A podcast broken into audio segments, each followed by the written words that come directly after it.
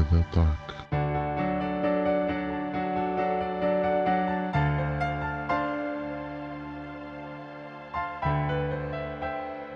Olá a todos, sejam muito bem-vindos ao quinto episódio de Linha de Ataque, eh, o podcast que entra sempre na ofensiva e onde os seus participantes acham que sabem falar de futebol.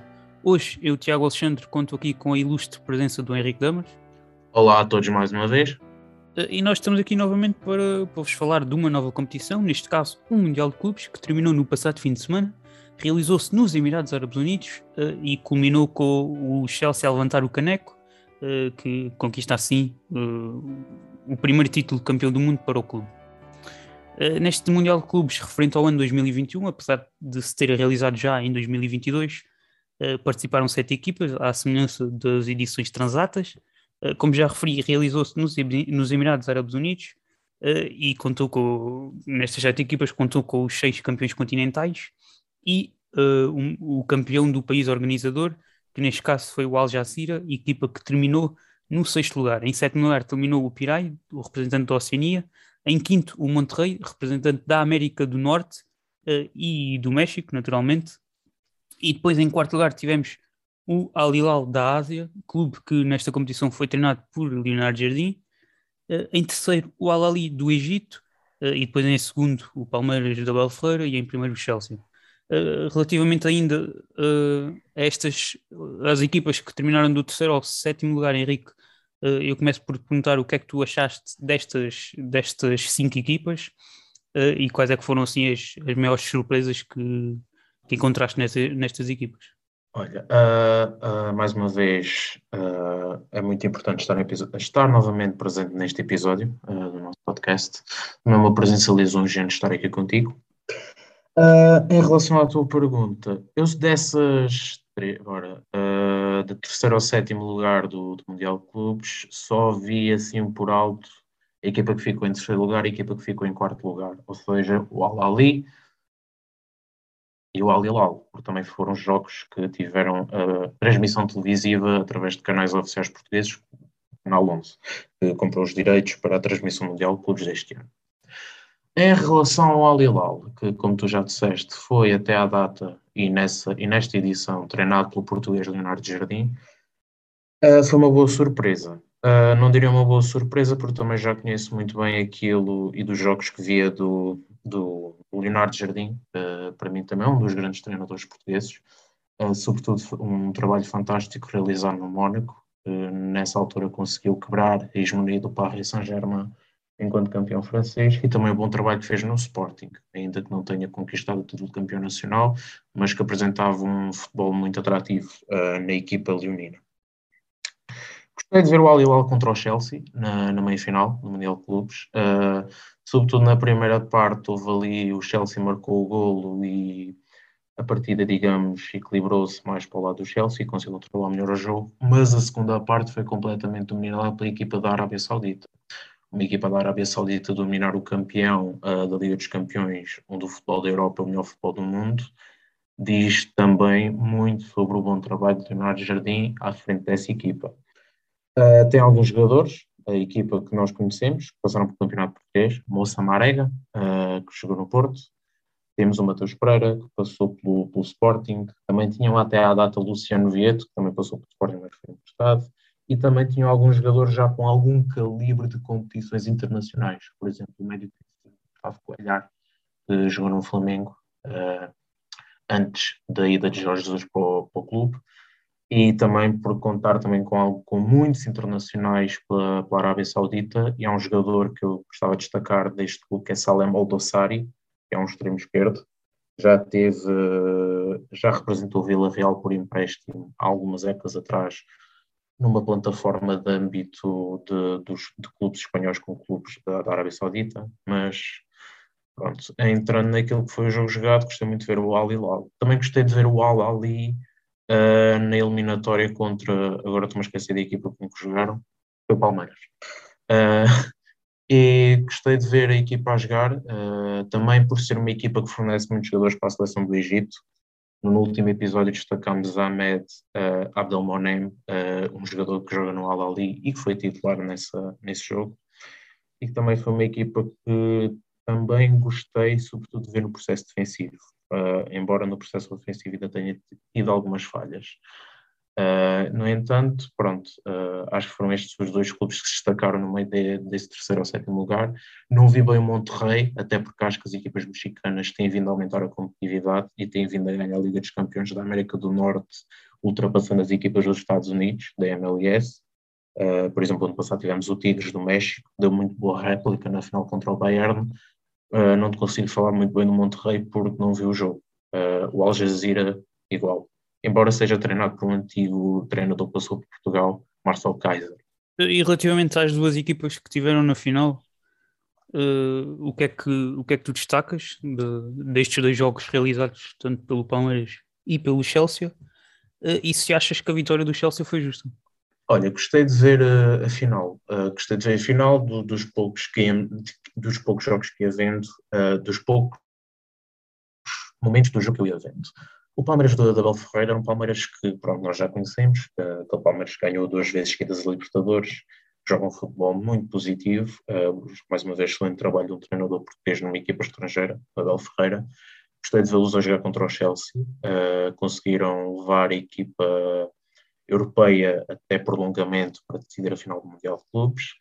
Uh, e se me perguntares se o Chelsea foi um justo vencedor, foi, um justo vencedor. Acho que na final teve melhor a jogar, conseguiu jogar melhor na final do que na meia final contra o Al até porque lá está, era o grande favorito a vencer a competição. E se formos por aquilo que é o dinheiro gasto, pelo, pela capacidade financeira dos clubes, pela história dos clubes, o Chelsea foi um justo vencedor a destacar, mas também não foi assim um Chelsea que, uh, que jogou bem no, no Mundial Clubes, até porque os adversários eram de menor calibre e não, garantiam tanta existência ao Clube Londrino. Embora lá está o Palmeiras tenha dado conta do recado, bem como o Al Hilal. Uh, os jogadores assim que destacaram dessa parte, gostei, pronto, o Romelu Lukaku, que tem vindo a ser criticado pelo Inglaterra por não funcionar no sistema tático de Thomas Tuchel no, no Chelsea. Gostei de ver o Rafael Veiga do Palmeiras, é um bom médio ofensivo, muito bem distribuir o jogo o Dudu, que é o extremo direito uh, do, do, Palmeiras. Aliás, toda a equipa do Palmeiras conta com ótimos jogadores.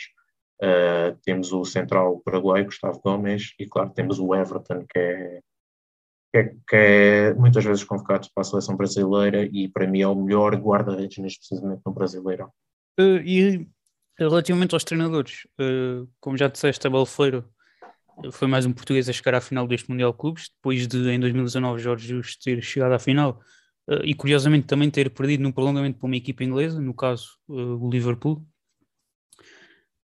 O que eu te pergunto é, o facto de Tuchel, ao serviço do Chelsea, só ter conquistado troféus continentais, que ele conquistou o Mundial de Clubes, a Champions e a Supertaça Europeia, revela mais do Chelsea ou ou evidencia a, a competitividade que existe no campeonato inglês? Ou, ou em toda a Inglaterra, porque uh, como ele só conquistou troféus, como ele ainda não conquistou qualquer troféu nacional, também acaba por não ter grande preponderância na, nas taças, nem na supertaça. Olha, eu vou-te responder eh, começando pela, pela final da Liga dos Campeões com o Chelsea com o City. Uh, eu acho que tu na Liga dos Campeões, e para tu ganhares a Liga dos Campeões, não basta jogares bem, tens de ter estofo para conseguires controlar o jogo. E foi o que o Chelsea teve nesse, nessa final contra o Manchester City. Para mim, daquilo que foi o futebol jogado, Manchester City dominou o Chelsea. Todos nós sabemos o estilo de jogo o Guardiola. Mas aquilo que conta para ganhar uma Champions League é o estofo, de, é o estofo europeu.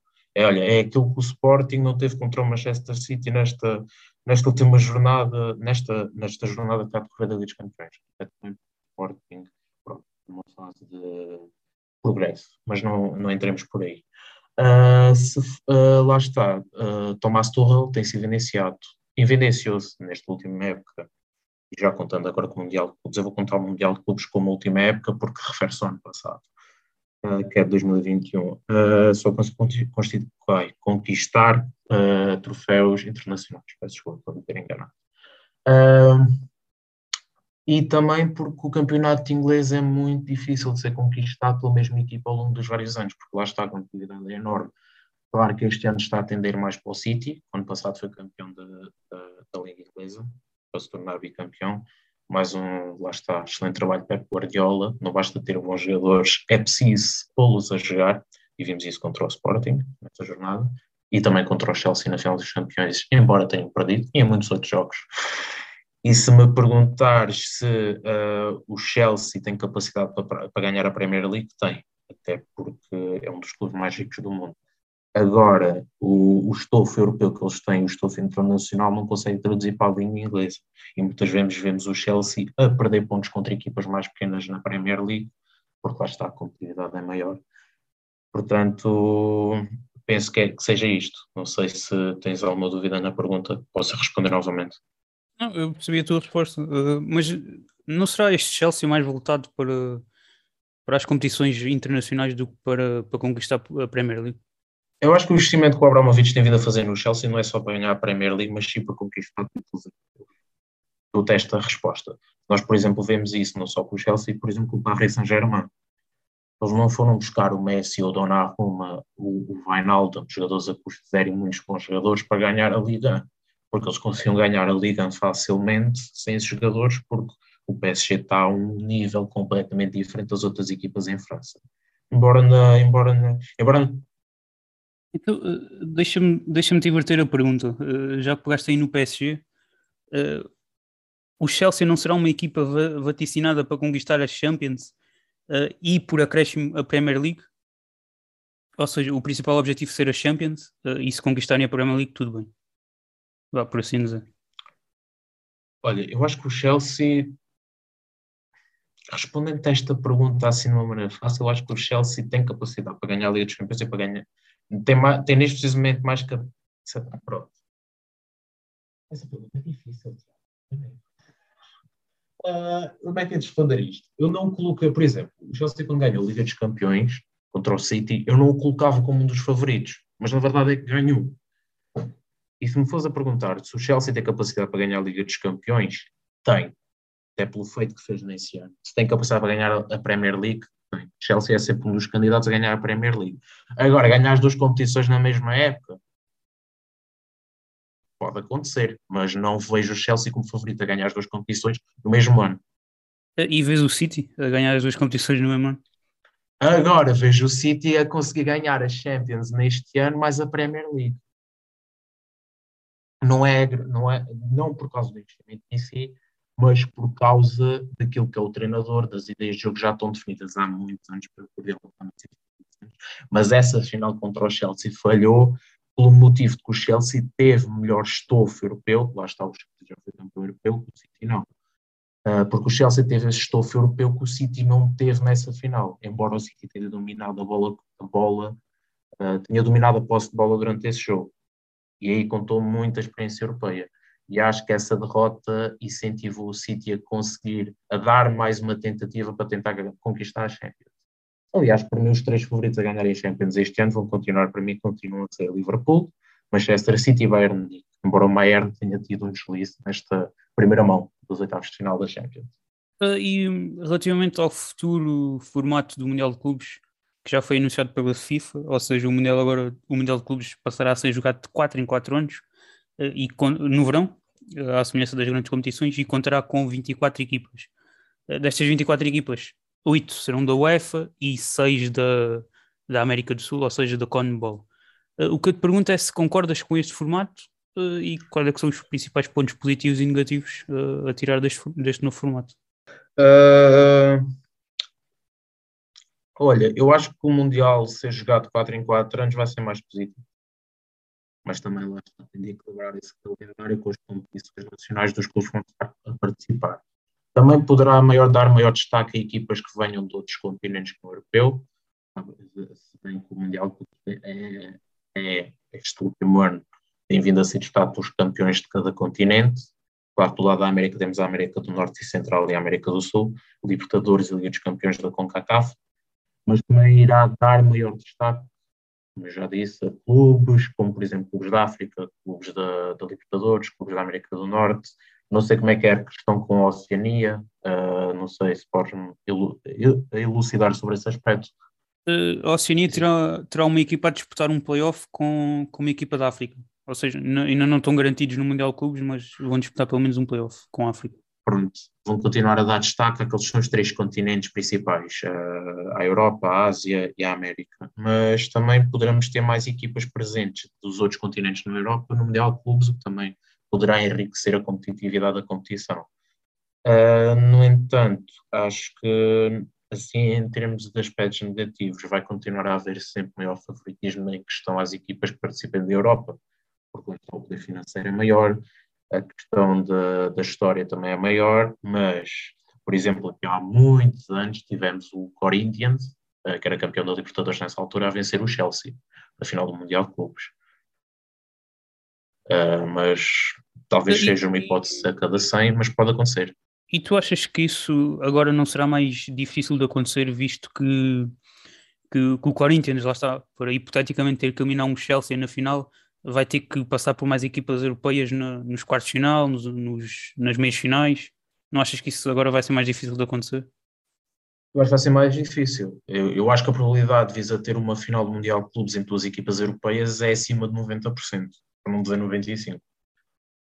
Eh, relativamente ao calendário, deixa-me só dizer-te que, que, este novo Mundial de Clubes vai ocupar, uh, vai ocupar o lugar da Taça das Confederações, que vai deixar de existir, uh, e que assim vai ser disputada entre junho e julho do, do ano anterior ao Mundial, ao, ao Mundial de Seleções.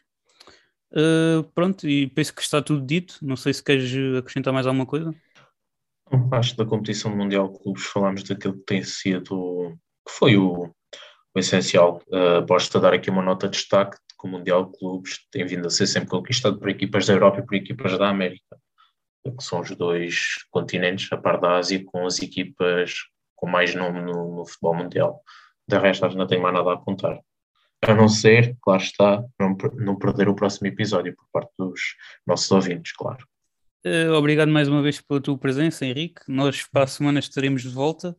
Uh, vamos abordar o estado atual do futebol português. Uh, não sei se quer já deixar assim alguma coisa no ar. Vou-te deixar uma coisa no ar uh, para deixarem uh, a questão no, nos ouvintes. Uh, o futebol português traduz aquilo que é a política do país. E mais não digo. Bem, e se querem ouvir esta, esta polémica afirmação do Henrique, nós esperamos por vocês na próxima semana. obrigado novamente, Henrique. se quiseres despedir-te, estás à vontade. obrigado mais uma vez a todos os nossos ouvintes. Uh, e obrigado por terem estado aí, por terem ouvido estes 18 minutos de, deste quinto episódio do Linha de Ataque. Nós voltamos para a semana. Até lá.